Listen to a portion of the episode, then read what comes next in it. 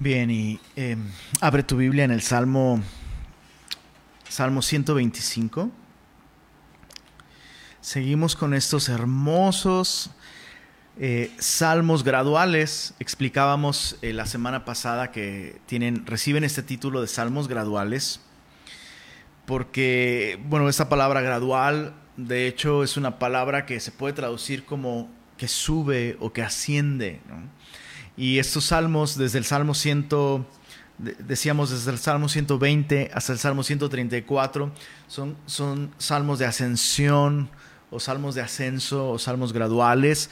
Y son salmos que se cantaban mientras los peregrinos, los adoradores, viajaban desde cualquier lugar de Israel o incluso desde cualquier lugar del mundo, viajaban hacia Jerusalén, subían a Jerusalén eh, tres veces al año para adorar al Señor eh, en las fiestas anuales, estas fiestas, eh, las tres fiestas anuales más importantes, una de ellas la, fiesta de la Pascua, la fiesta de los tabernáculos, y son, son em, salmos muy, muy, muy ad hoc para, para esta experiencia de peregrinar hacia Jerusalén. Y meditábamos la semana pasada cómo estos salmos nos dan esta perspectiva que tú y yo necesitamos, de que somos peregrinos. Eh, nosotros también eh, vamos en un peregrinaje espiritual el día de hoy. La meta no es el cielo, la meta es una semejanza con Cristo, ¿verdad? Y, el viaje puede ser eh, eh, cansado, hay peligros, hay retos, hay desafíos, hay desánimo. Vemos estas cosas en los salmos de ascensión. Entonces, este peregrinaje, este, esta ascensión es el, el, el peregrinaje que nos lleva a ser más como Cristo el día de hoy, aquí en esta tierra en la que somos peregrinos y extranjeros. Decíamos también que desde cualquier lugar desde el cual tú fueras hacia Jerusalén, para el judío siempre es ir hacia arriba, ¿no? Y de, hecho, especialmente para aquellos que venían desde eh, eh, la ciudad de Jericó, ¿no?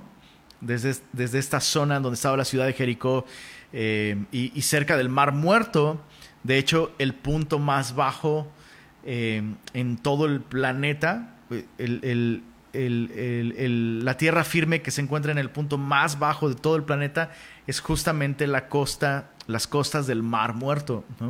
Entonces, eh, toda esta región del Jericó eh, son de las regiones más bajas. Eh, las costas del Mar Muerto están a 470 metros abajo del nivel del mar. Entonces es un lugar muy interesante, muy raro, muy, muy profundo. Y viajar hacia Jerusalén que, se encuentra a 750 metros sobre el nivel del mar, sin duda es ir hacia arriba. Y eso es lo que esos salmos hacen, lo que esos salmos, si tú y yo los consideramos, y las verdades que estos salmos contienen, nos llevan, nos llevan a, camino hacia arriba, nos llevan a ascender.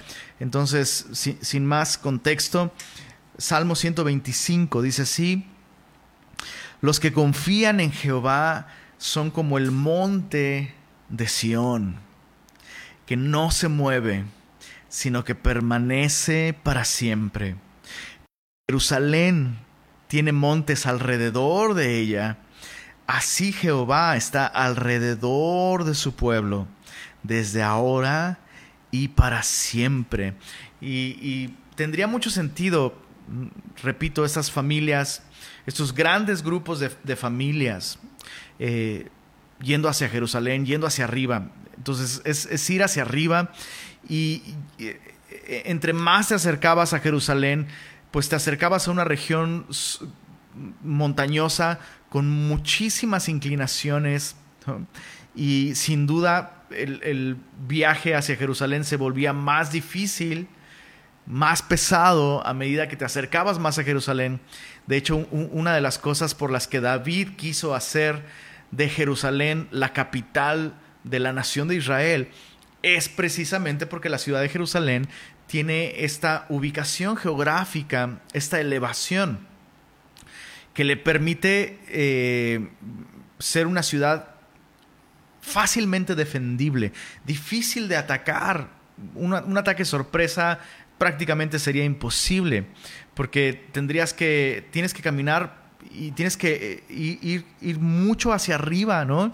Y aparte esta región montañosa eh, literalmente impide que haya ataques por al menos tres puntos cardinales y el único punto cardinal vulnerable es un camino cuesta hacia arriba, entonces es una ciudad mm, estratégicamente muy protegida. Y el salmista de pronto toma esta analogía, ¿no? Y dice, oye, qué difícil es llegar a, esta ciudad, qué difícil es llegar, ya estamos cansados, el peregrinaje es difícil y, y entre más cerca estamos es más empinado el camino, ¿no? Y qué complicado es llegar, ¿no? Pero de pronto el salmista dice, bueno, pero lo que yo veo como una complicación realmente es protección para esa ciudad de Jerusalén. Y dice el salmista, así somos nosotros, ¿sabes? Así somos nosotros. Eh, estas situaciones en la vida que pudieran parecer como complicadas, ¿no? Realmente en manos del Señor son situaciones que nos protegen. Simplemente esta cuarentena. Si tú y yo tenemos nuestra confianza en el Señor, tú y yo ni siquiera sabemos los modos en los que esta cuarentena Dios la está usando para protegernos, para guardar nuestra alma, ¿sabes? Para dirigir nuestra atención, nuestra atención a Él. Entonces, así como Jerusalén, ¿no? Está cubierta por todos lados, ¿no? Dice, así Jehová está alrededor de nosotros, ¿no? Como peregrinos lo vemos como algo complicado, ¿no? Es difícil llegar, pero eso que es difícil realmente es protección para esa ciudad y lo mismo es con nuestra vida, situaciones que nosotros podemos ver como esto es una complicación. No, en manos del Señor, si tú y yo confiamos en Él, es una protección para nosotros. ¿De qué manera? No lo sabemos, solo el Señor lo sabe, pero podemos estar seguros de eso que así como estos montes están alrededor de ella, Jehová está alrededor de su pueblo desde ahora y para siempre. Verso 3 dice, porque no reposará la vara o el cetro de la impiedad sobre la heredad de los justos, no sea que extiendan los justos sus manos a la iniquidad. Haz bien, oh Jehová, a los buenos y a los que son rectos en su corazón. Entonces el salmista medita en esto, como la ciudad de Jerusalén eh, pues claro, hubo momentos en la historia en los que eh, la ciudad de Jerusalén cayó bajo un ataque, ¿no? En, muchos momentos de la vida de la nación de Israel, eh, Jerusalén fue sitiada, de hecho, pero el salmista dice, la vara de iniquidad, el cetro de impiedad no reposará sobre la heredad de los justos, pensando en Jerusalén, el lugar de adoración, y eleva esta oración, haz bien, oh Jehová, a los buenos y a los que son rectos en su corazón. Lo interesante es que la Biblia nos dice que no hay bueno ni aún uno. La Biblia dice claramente, no hay quien, haga el bien, no hay ni, ni siquiera uno. Entonces, ¿quiénes son estos buenos de los que David o quien sea que haya sido el autor habla aquí? Bueno, hay una pista en el mismo verso 4, dice, los que son rectos en su corazón. El, salmista reconoce que la rectitud o, esta posición de, ser alguien bueno ante los ojos de Dios no es algo que se mida a través de cuestiones externas, sino es algo que tiene que brotar en el corazón. El corazón es donde Dios hace su obra de gracia y transforma a los hombres. El, verso 1 nos, nos dice muy claramente quiénes son estas personas que permiten que Dios obre en sus corazones y que Dios les transforme. Dice el verso 1, los que confían en Jehová. Entonces otra vez, desde el Antiguo Testamento la Biblia enseña muy claramente que el hombre no es capaz de redimirse, el hombre no es capaz de, de ninguna bondad real, el hombre no busca a Dios, y entonces esta bondad de la que eh, eh, el salmista habla aquí es una obra de Dios en el corazón del hombre. Haz bien, oh Jehová, a los buenos, los que confían. los que confían en Jehová, porque el justo por la fe, por la confianza, vivirá. ¿no? Es, es por medio de confiar en la obra de Dios a través de Jesús que nosotros somos justificados.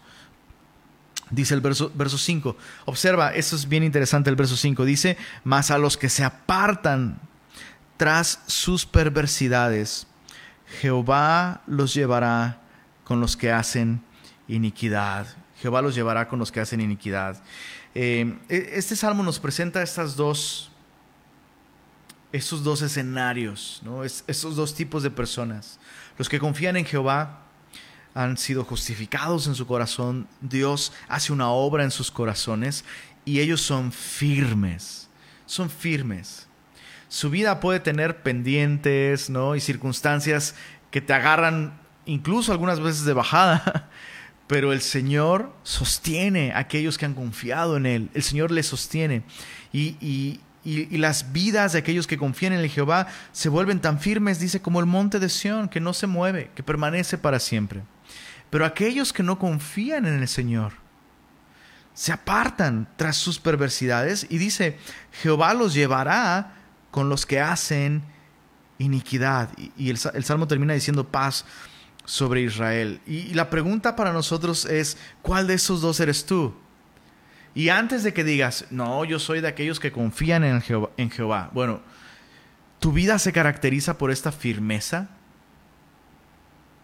¿O tu vida se caracteriza por esta inconstancia? ¿E, e, ¿Es tu vida un ejemplo, una evidencia de la firmeza con la que Dios puede sostener a, aquellos que confían en Él, o las circunstancias, las doctrinas, o tus propios deseos, mueven tu vida de un lado para otro una y otra vez. Es, importante esto. Dios, Dios guarda a aquellos que confían en Él. Aquellos que confían en Él permanecen. Entonces, ¿es tu vida constante en el Señor? Ahora, antes de dejar este salmo, me, llama mucho la atención. La, atención es eso que meditábamos al principio, ¿no? Eh, entre más cerca estás de Jerusalén, estás más seguro, porque la ciudad es fácil de defender, ¿no? Pero entre más cerca de Jerusalén estás, es más difícil caminar. es más difícil. Y me llama la atención cómo estos que se mencionan en el, verso 5 finalmente se apartan, dejan de caminar, dejan de perseverar en este camino que no es, eh, no es sencillo, no es sencillo. Y, y estos que no han confiado en el Señor no son constantes y finalmente se apartan. Y me llama la atención que dice aquí, Jehová los llevará con los que hacen iniquidad. Em,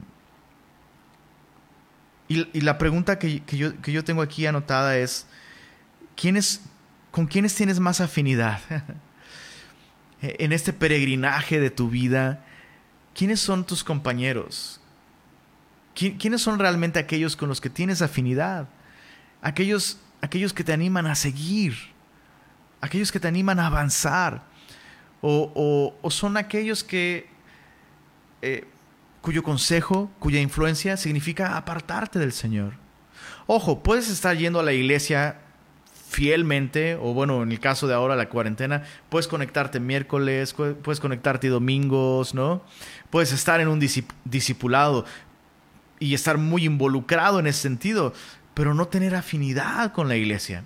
Y a lo mejor eh, eh, aquellos que, que, no aman al Señor, que no honran al Señor, que no conocen al Señor, representan para ti un descanso y personas con las que sientes más afinidad. Si ese fuera el caso, realmente tu peregrinaje es con ellos. Y tu vida va, al final, va a caracterizarse por una vida que no permanece en el Señor. Entonces es, es una buena meditación que, hacer, es una buena pregunta que hacernos. ¿Con quiénes sentimos más afinidad? Con aquellos que nos animan a perseverar, a permanecer en el Señor, a avanzar arriba. O aquellos que se apartan del Señor. Salmo 126, em, Es, un salmo muy hermoso también, salmo gradual. Dice el verso 1, cuando Jehová hiciere volver la cautividad de Sión, seremos como los que sueñan. Entonces nuestra boca se llenará de risa y nuestra lengua de alabanza. Entonces dirán entre las naciones, grandes cosas ha hecho Jehová con estos. Grandes cosas ha hecho Jehová con nosotros. Dice el verso 3, estaremos alegres. Verso, verso 4, haz volver nuestra cautividad, oh Jehová, como los arroyos del Negev. Y hay muchas cosas que meditar alrededor de este salmo, pero eh, no, el, salmo no, no, no nos dice a qué cautividad está haciendo referencia el salmista. Y hubieron varias cautividades, la cautividad asiria, la cautividad babilónica, podría estar refiriéndose también a algún momento en el que Jerusalén fue sitiada, o Sión fue sitiada. Eh, el punto es que el salmista dice, cuando Jehová hiciere volver la cautividad. Y, el salmista está hablando desde un contexto en el que está lejos de la nación de Israel, pero no, no, solo está lejos, no puede, no tiene la libertad de ir a la nación de Israel, al templo, a las tres fiestas anuales, a adorar al Señor junto con su pueblo. Y el salmista, eh, estando en la cautividad, anhela, desea eh, el, poder tener otra vez la libertad para volver a la nación de Israel y adorar junto con su pueblo. Y mm, hace, hace algunas semanas vi una publicación, eh, no recuerdo si fue del pastor Jaime Food o fue de su esposa Krista Food, pero antes de, la transmisión de su reunión, eh, publicaron una foto y decía la iglesia desde el exilio, ¿no? Cada quien confinado en su casa, no teniendo la libertad de poder ir al lugar donde nos reunimos normalmente. Y, dije, claro, sí, totalmente. Creo que es algo que Dios quiso hacer, e, entre muchas otras razones. Por supuesto, yo no soy nadie para descifrar o saber por qué razón Dios permitió todo lo que está permitiendo, pero eh, estoy seguro que una de las muchísimas razones por las que Dios permitió esto es para despertar en la iglesia este anhelo por ser iglesia. El, valorar cosas que antes no valorábamos. Em, quisiera pensar, quisiera creer, se vale soñar.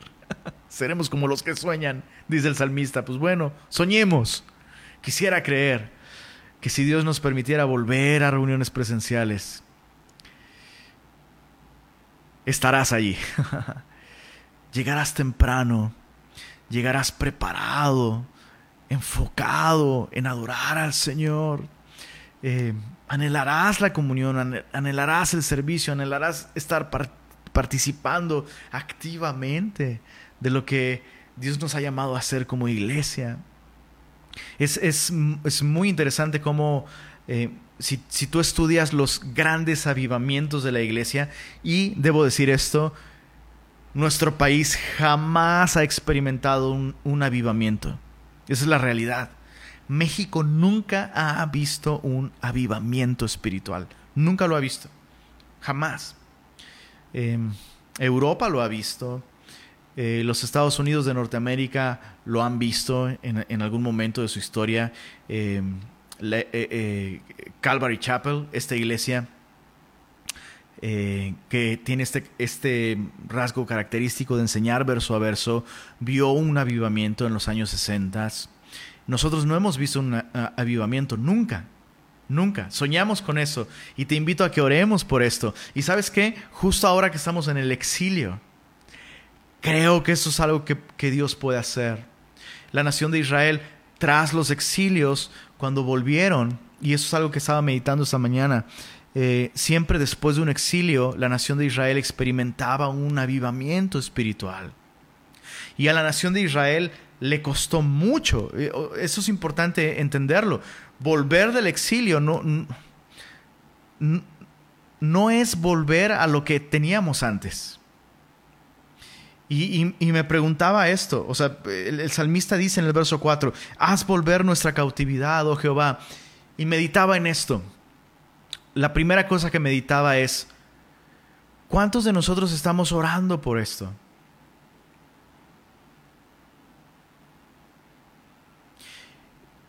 Y, está comprobado, o sea, lo, vemos en la Biblia, cuando, cuando la nación de Israel pudo volver después de la cautividad de, Babilonia, ¿no? cuando Ciro, rey de Persia, conquistó Babilonia y permitió que la nación de Israel volviera, no toda la nación volvió. No toda la nación volvió. Algunos no pudieron, ¿no? El viaje era verdaderamente peligroso, pesado, eh, difícil. Personas muy, muy, muy, muy, muy, muy mayores eh, era literalmente apostar la vida en eso. O sea, e, e, era peligroso, era complicado, era difícil. Pero muchos otros decidieron no volver porque estaban demasiado cómodos. Se acomodaron demasiado en una tierra extraña, lejos de la tierra prometida, lejos de aquel lugar donde Dios deseaba que su pueblo le adorara. Y estoy seguro que Dios no condenó a nadie por no volver, pero estoy seguro que quienes no volvieron se perdieron de muchísimas cosas. De, entrada, tú lees la lista de aquellos que volvieron, se listan las familias, y de entrada, aquellos que decidieron no volver, que estaban muy cómodos en Babilonia, mm, sus libros, sus nombres no están registrados en el libro, en, el regreso. Y yo estaba preguntándome esto. Lo primero era, ¿cuántos realmente están anhelando volver? Y, esta es su oración, Señor, haz volver la cautividad de tu iglesia. Permítenos volver. La segunda cosa que meditaba era, ¿cuántos no van a volver? Es una realidad. Es una realidad. Algunos no van a volver. Y la otra pregunta que me hacía, y esa es muy importante, ¿cómo vamos a volver? Porque volver a lo mismo honestamente no tiene caso. De verdad no tiene caso. Qué bueno que Dios nos sacó de los templos. Gloria a Dios por eso. Pero que volvamos, que volvamos avivados, eso tiene caso. Ese es el deseo de Dios. Y eso es lo que Dios quiere hacer. Y, observa, hay un poco de esto aquí, de esto que estamos meditando. Verso 4, haz volver nuestra cautividad, oh Jehová, como los arroyos del Negev. Y mira el verso 5 y 6, como los arroyos del Negev, los que sembraron con lágrimas, con regocijo segarán. Irá andando y llorando el que lleva la preciosa semilla, mas volverá a venir con regocijo, trayendo sus gavillas. Entonces, ¿cómo, cómo, fíjate, irá andando y llevando, y llorando, perdón, el que lleva la preciosa semilla, mas volverá a venir con regocijo. La primera parte del verso 6 nos habla de cómo fueron llevados a la cautividad. Fueron andando y llorando. Fueron andando y llorando, andando y llorando. Y aquí nos dice el que lleva la preciosa semilla. Específicamente toda esa generación que fue llevada a la cautividad. Cuando habla aquí de, la preciosa semilla, está, hablando de, su descendencia. Y Salmos 127 y 128 nos van a hablar de eso. Pero lo importante aquí es que el que fue llevado cautivo iba andando y llorando. Y creo que eso es algo que Dios quiere hacer en todo ese tiempo. O sea, eh, no estoy diciendo que Dios te quiere deprimido y desanimado, no estoy diciendo eso, pero sí estoy diciendo que la Biblia nos dice que la tristeza que es según Dios produce arrepentimiento. Y estoy absolutamente convencido de que Dios quiere producir arrepentimiento en mí en primer lugar. En mí, en mí, Carlos Lenin, Dios quiere producir arrepentimiento. Y Dios ha permitido todo, toda esta situación para tratar conmigo. Y Dios desea llevarme a este punto en el que hay pesar y hay tristeza y hay quebranto y hay llanto y hay lágrimas en mí, no por la situación, de la cuarentena, del COVID, no, sino por la condición de mi corazón. Dios quiere quitar la indiferencia, Dios quiere quitar la autosuficiencia, Dios quiere quitar la idolatría que hay en mí, Dios quiere quitar el orgullo, la hipocresía que hay en mí, la religiosidad. Y esto va a significar entonces que yo sea entristecido según Dios. Y Pablo lo dice en 2 Corintios 7, la tristeza que es según Dios. Y los cristianos, yo incluido, el día de hoy, huimos, huimos del quebranto, huimos de el arrepentimiento, huimos de la lágrima, huimos de la tristeza que es según Dios. Y Dios, escucha esto, Dios no nos va a volver de la cautividad, sino vamos a la cautividad andando y llorando, andando y llorando. ¿Estás permitiendo que Dios en este tiempo trate contigo? O a una hora en la cuarentena que se supone tenemos tiempo para buscar al Señor, para sumergirnos en la palabra, para meditar en nuestros caminos, en lo que Él quiere hacer en nuestra vida. Estamos saturándonos de actividad Zoom tras Zoom.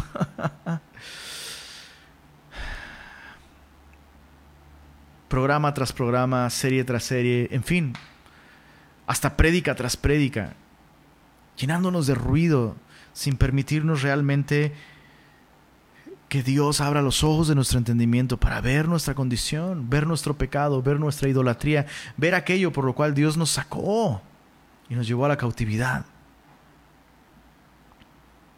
Irá andando y llorando el que lleva la preciosa semilla. Solo aquel que va andando y llorando volverá con gozo.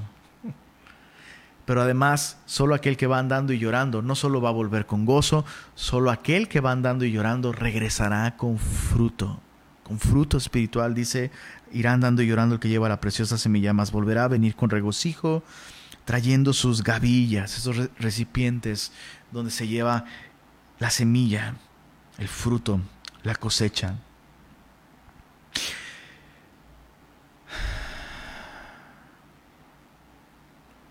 Todos el día de hoy estamos sembrando espiritualmente. ¿Cómo vamos a volver? Cuando Dios nos haga volver de la cautividad, dependerá en gran medida de cómo estamos sembrando el día de hoy. Y es algo que hemos eh, meditado muchas veces ya, apenas en, en la carta a los Gálatas veíamos esto, Dios no puede ser burlado, todo lo que el hombre sembrare, eso también segará cómo vamos a regresar dependerá de cómo estamos sembrando el día de hoy. Y hay varias cosas muy útiles con respecto a esta analogía de sembrar. Cosechas lo que siembras. Eso siempre es así. Cosechas lo que siembras. Si el día de hoy estamos sembrando para el Espíritu, vamos a cosechar para el Espíritu. Pero si siembras para la carne, de la carne vas a cegar corrupción. No, no, o sea, no puedes estar, no puedes estar no sembrando en el espíritu. Y después sorprenderte porque cosechas en la, en la carne. O sorprendernos porque cosechamos en la carne. Cosechas lo que siembras.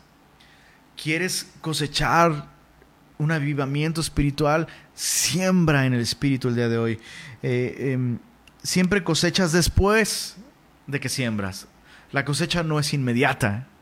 Entonces, ¿quieres cosechar espiritualmente? Comienza el día de hoy a sembrar eh, eh, en el espíritu.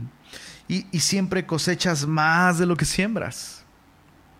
Siembras una semilla, pero cosechas muchísimo más de lo que sembraste. Y, es lo mismo, es lo mismo espiritualmente. Aquellos a los que ves con mucho fruto espiritual es porque sembraron sembraron en, el espíritu. Entonces es, un mito esto de no sé, no sé cómo acabé así, espiritualmente arruinado, no entiendo qué pasó. No, bro, sembramos para la carne y cosechamos. Es así de, de sencillo. Entonces, ¿cómo vamos a volver? Estamos orando que Dios nos haga volver de la cautividad. Padrísimo. ¿Cómo vamos a volver? Es importante. Salmo 127. Em, hermoso salmo. Em, lo meditamos hace algunas semanas. Dice el título Cántico Gradual para Salomón. Si este título es eh, preciso y es exacto, entonces este es un salmo de David. Recordemos que David quiso edificar la casa de Jehová Dios le dijo, no, tú no me vas a edificar a mi casa, yo te voy a edificar a ti una casa. David quería edificar una casa literal, física, una casa, eh, un templo para Jehová. Dios dijo, no, yo te voy a edificar a ti y te voy a edificar una casa espiritual, una descendencia, una descendencia que siga tus pisadas, que me adoren, que me amen y finalmente una descendencia eh, a través de la cual venga el Cristo. Eh, Salmo 127 dice así, si Jehová no edificare la casa, en vano trabajan los que la edifican. Subraya esa palabra en, tu Biblia, en vano. Si Jehová no edificare la casa, en vano trabajan los que la edifican. Si Jehová no guardare la ciudad, en vano, subraya eso, en vano vela la guardia por demás, subraya por demás, ahórratelo, es lo que está diciendo, ahórratelo.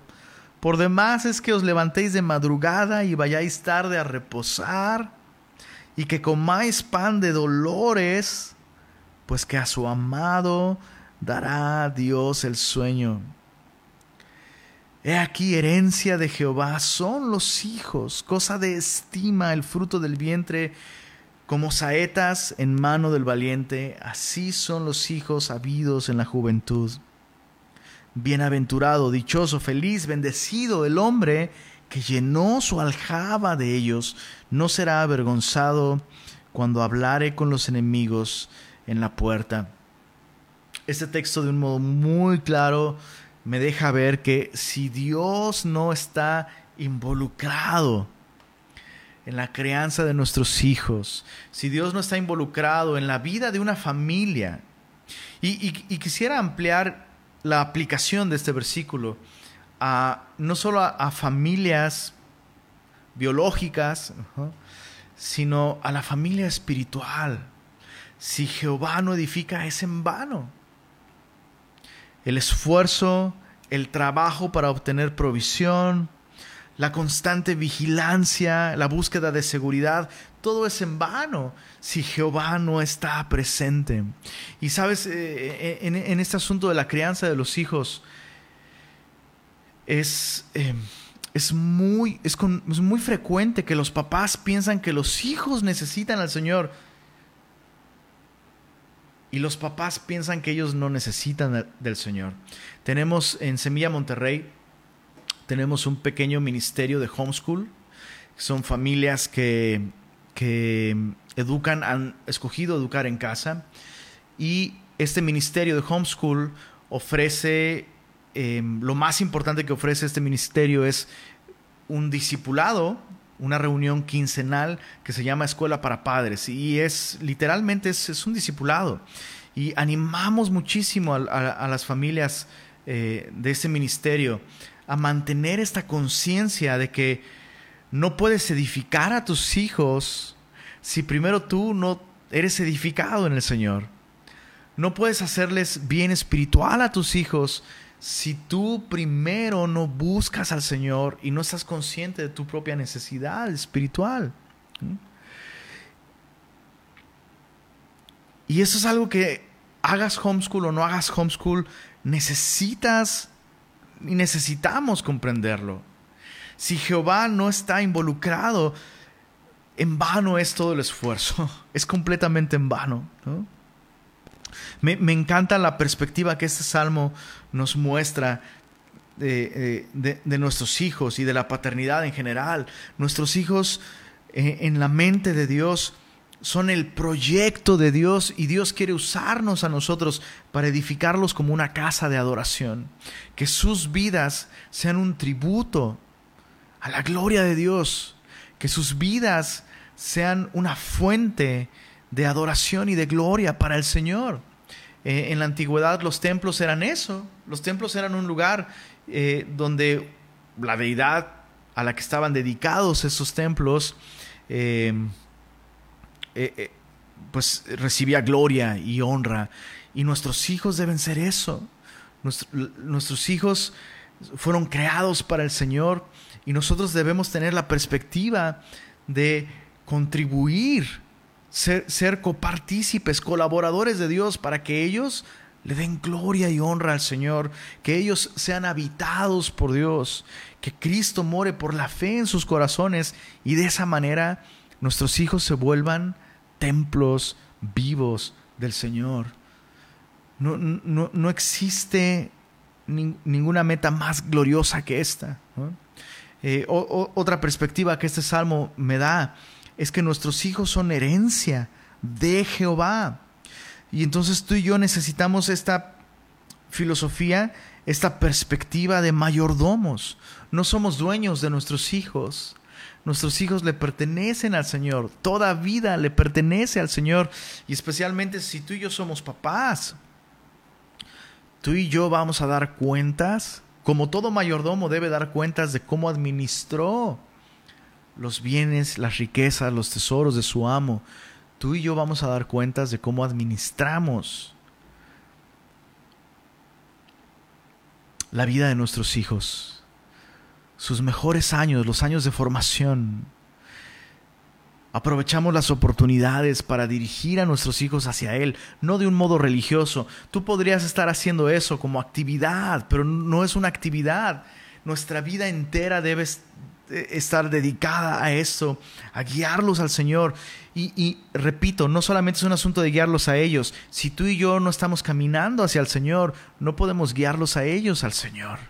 Es una falacia creer que por llevarlos a la iglesia, por eh, darles una Biblia y darles de comer y mandarlos a Club Semilla.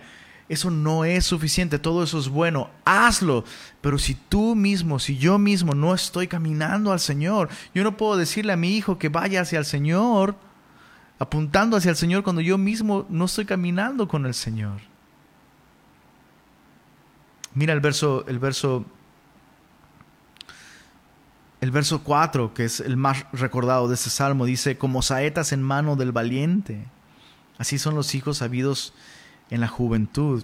Y eh, el pastor Fermín Cuarto, en el domingo del Día del Padre, compartía con nosotros esta sección de la escritura y, y, no sé si a ti te pasó, pero toda esta explicación que dio sobre los distintos tipos de flecha, los distintos tipos de arcos, ¿no?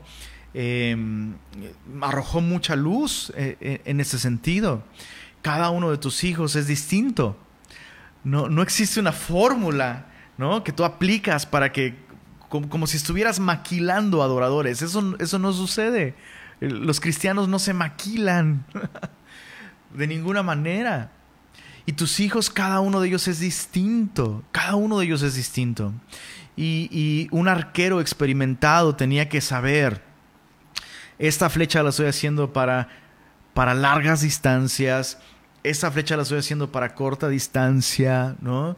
Esta flecha la estoy haciendo para lanzarla encendida, en fin, había distintos tipos y, propósitos de flechas. Y sabes, cada uno de tus hijos, eh, me encanta cómo eh, con cada hijo te vuelves un papá primerizo otra vez. Es así cada hijo te hace papá primerizo otra vez, porque cada hijo es la primera vez que lo estás criando. a Belén eh, solo la estoy criando una vez. A Sofía la estoy criando por primera vez solo una vez. Con cada hijo te vuelves un papá primerizo y necesitas y necesito, necesitamos, digo el otro, Necesitamos depender del Señor con cada uno de nuestros hijos y necesitamos invertir, invertir. Iba a decir invertir tiempo, pero no es del todo correcto. Necesitamos invertirnos a nosotros mismos, en ellos, invertir nuestra vida en ellos. Cualquiera puede invertir tiempo en nuestros hijos, hasta aquellos que no están relacionados con ellos eh, en ningún sentido familiar invierten en ellos. Pero tú y yo estamos llamados a invertirnos, como Pablo dice. Pablo le decía a los corintios, no busco lo vuestro, sino a vosotros, y aún yo mismo, con el mayor placer, no solo no solo gastaré lo mío, sino me gastaré a mí mismo del todo por amor de vuestras almas. Por eso el, Salmo dice, bienaventurado el hombre que llenó su aljaba de ellos. Llenar nuestra aljaba de nuestros hijos no significa tener muchísimos hijos. A veces se piensa esto, ¿no? Mi aljaba se llena con dos y por eso tuve dos. Mi aljaba se llena con... No, no, no está hablando de eso. No está hablando de eso. Puedes tener solo un hijo y tu aljaba no está llena de él. Debes, debes, permitir que el Señor llene tu vida con tus hijos. No estoy hablando de, llenar, llenar, nuestra vida para satisfacernos, sino que nuestra vida, en, nuestra vida entera, en cada aspecto de nuestra vida, nuestros hijos están presentes en nuestro corazón. Nuestro corazón, nuestro corazón está lleno de interés y de amor para buscar que ellos reciban el mayor bien y el mayor beneficio espiritual. A lo mejor, a lo mejor tú tienes muchísimos hijos y tu aljaba no está llena con ninguno de ellos. A lo mejor solo tienes uno y tu aljaba no está llena con ninguno de ellos. Es triste darse cuenta que a veces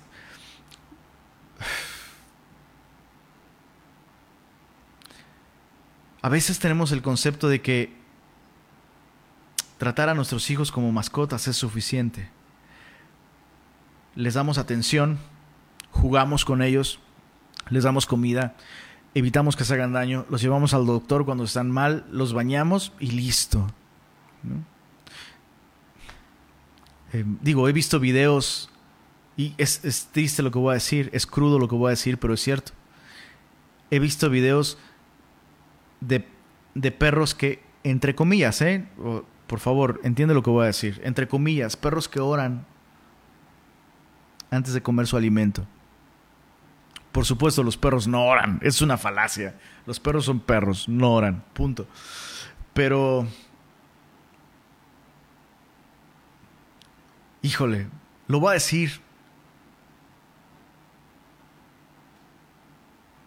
Hay dueños de mascotas que tratan a sus mascotas más cristianamente de lo que papás cristianos tratan a sus hijos.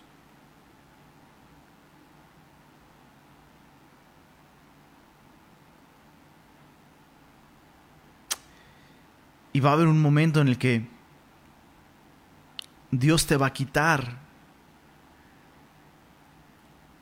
la oportunidad de seguir influenciando a tus hijos para ganarlos para Cristo. Hay, un momento en el que tienes que soltar la flecha y oportunidades que tienes el día de hoy.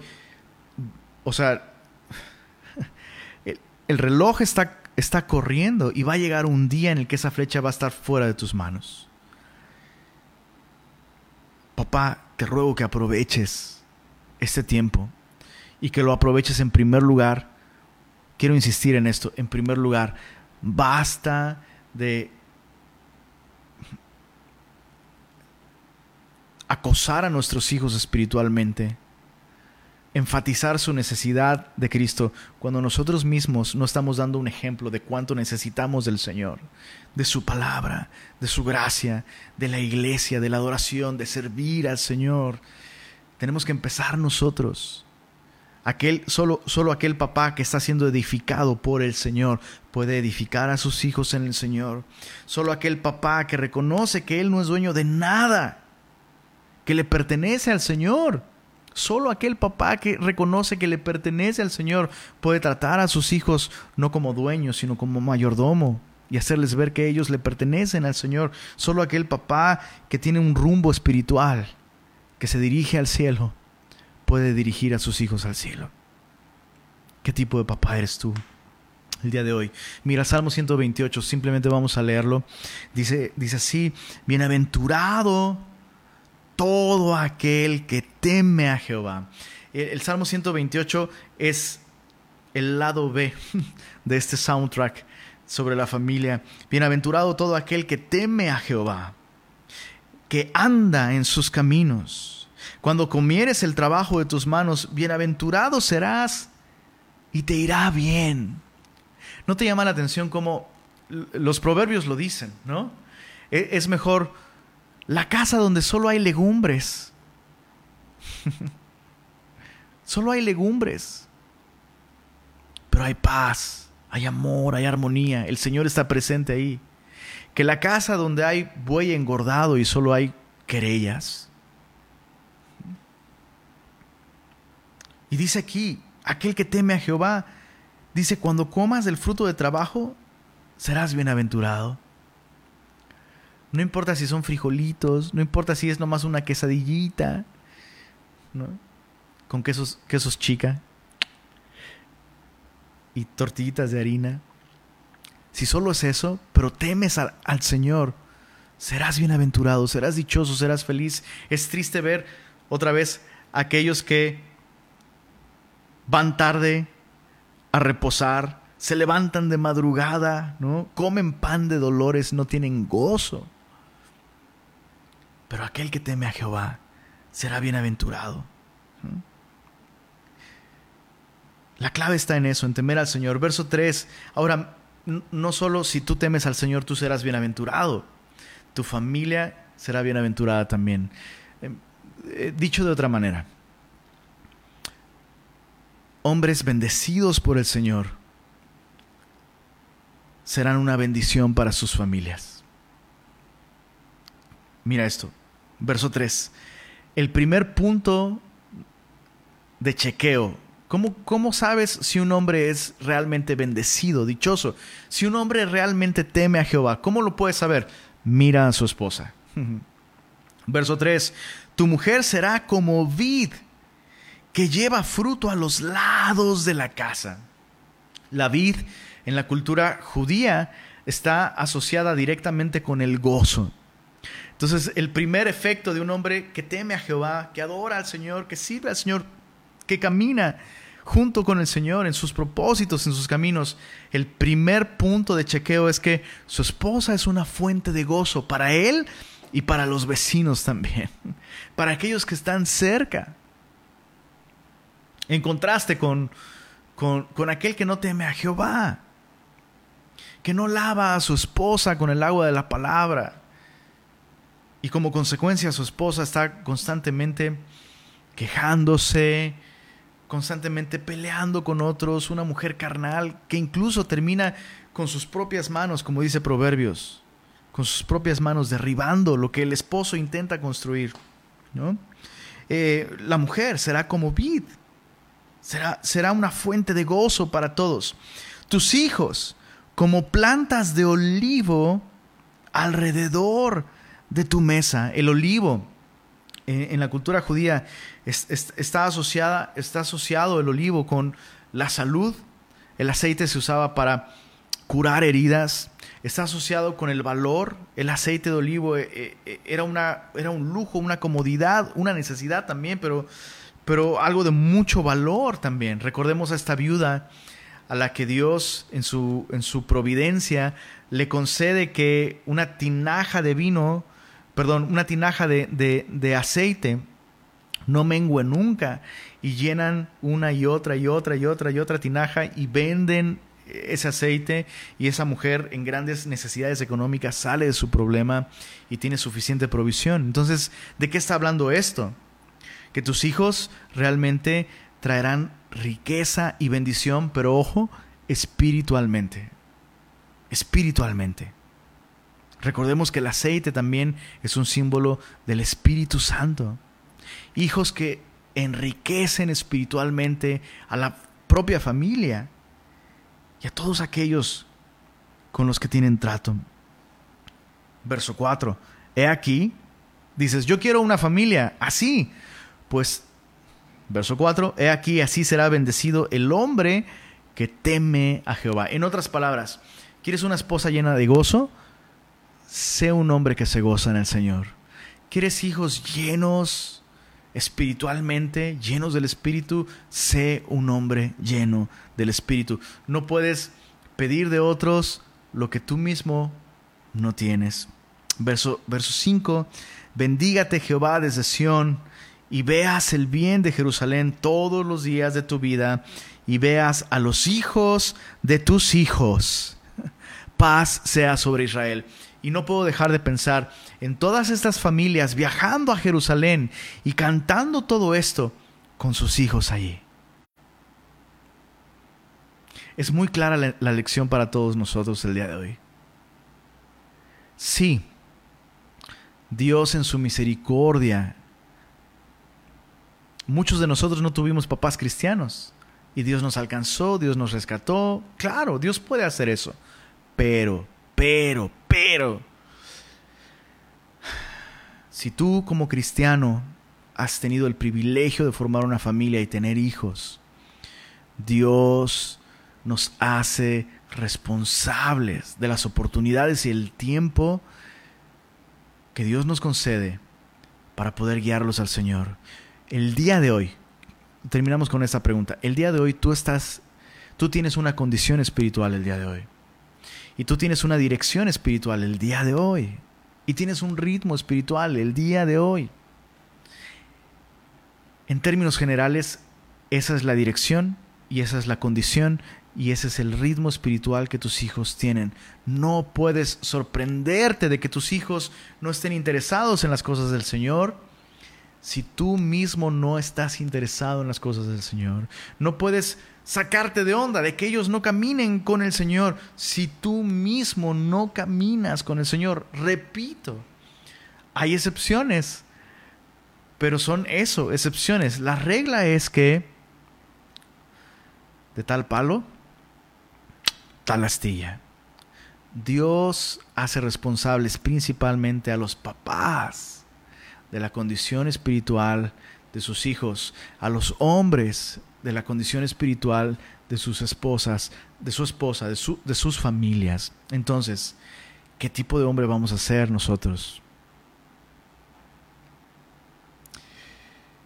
No podemos llevar a nuestra familia y a nuestros hijos a donde nosotros mismos no estamos yendo. Cerramos con una palabra de oración. Señor, gracias por estos salmos que nos hablan de esta actitud de peregrinos y extranjeros que debemos tener todos nosotros, Señor. Y aunque nos has hablado principalmente y especialmente aquellos que somos jefes de familia, Tú estás formando una familia espiritual el día de hoy, Señor. Y todos nosotros podemos tener espiritualmente descendencia, Señor. Podemos ganar personas para ti. Y podemos ser de influencia en el caminar espiritual de otros. Así que te pedimos, Señor, que todo lo que el día de hoy hemos meditado pueda traer un efecto en nuestra vida. Señor, Queremos ser como aquellos firmes montes alrededor de Jerusalén, Señor. Y esa firmeza solo la puedes traer tú. Señor, no permitas que sigamos siendo inconstantes, Señor. Queremos poner nuestra confianza en ti. Y, queremos también, Señor, edificar a nuestras familias, Señor. Edificar a nuestros hijos. Y queremos ser, Señor, esa fuente de inspiración y de dirección para nuestra, nuestra esposa también, Señor. Por favor, restaura familias y comienza un avivamiento con nosotros, Señor. Que cuando nos hagas volver de esta cautividad en la que estamos el día de hoy, principalmente, Señor, los hombres, vayamos en la delantera, Señor, poniendo el ejemplo de devoción, de adoración, de servicio, de santidad, comienza un, avivamiento, Señor, y haz volver la cautividad de tu iglesia, Señor. No nos permitas volver a lo que teníamos antes, Señor. Trae un avivamiento. Y una vez más, Señor, te lo rogamos, comienza con nosotros como hombres y comienza con nuestras familias, Señor. Anhelamos, Señor, ver un, avivamiento en, en nuestra vida. Y Sí, Señor, parece un sueño, pero tu palabra dice, Señor, seremos como los que sueñan, Señor. Permítenos ver eso en nuestros días. Te lo pedimos en el nombre de Jesús. Amén.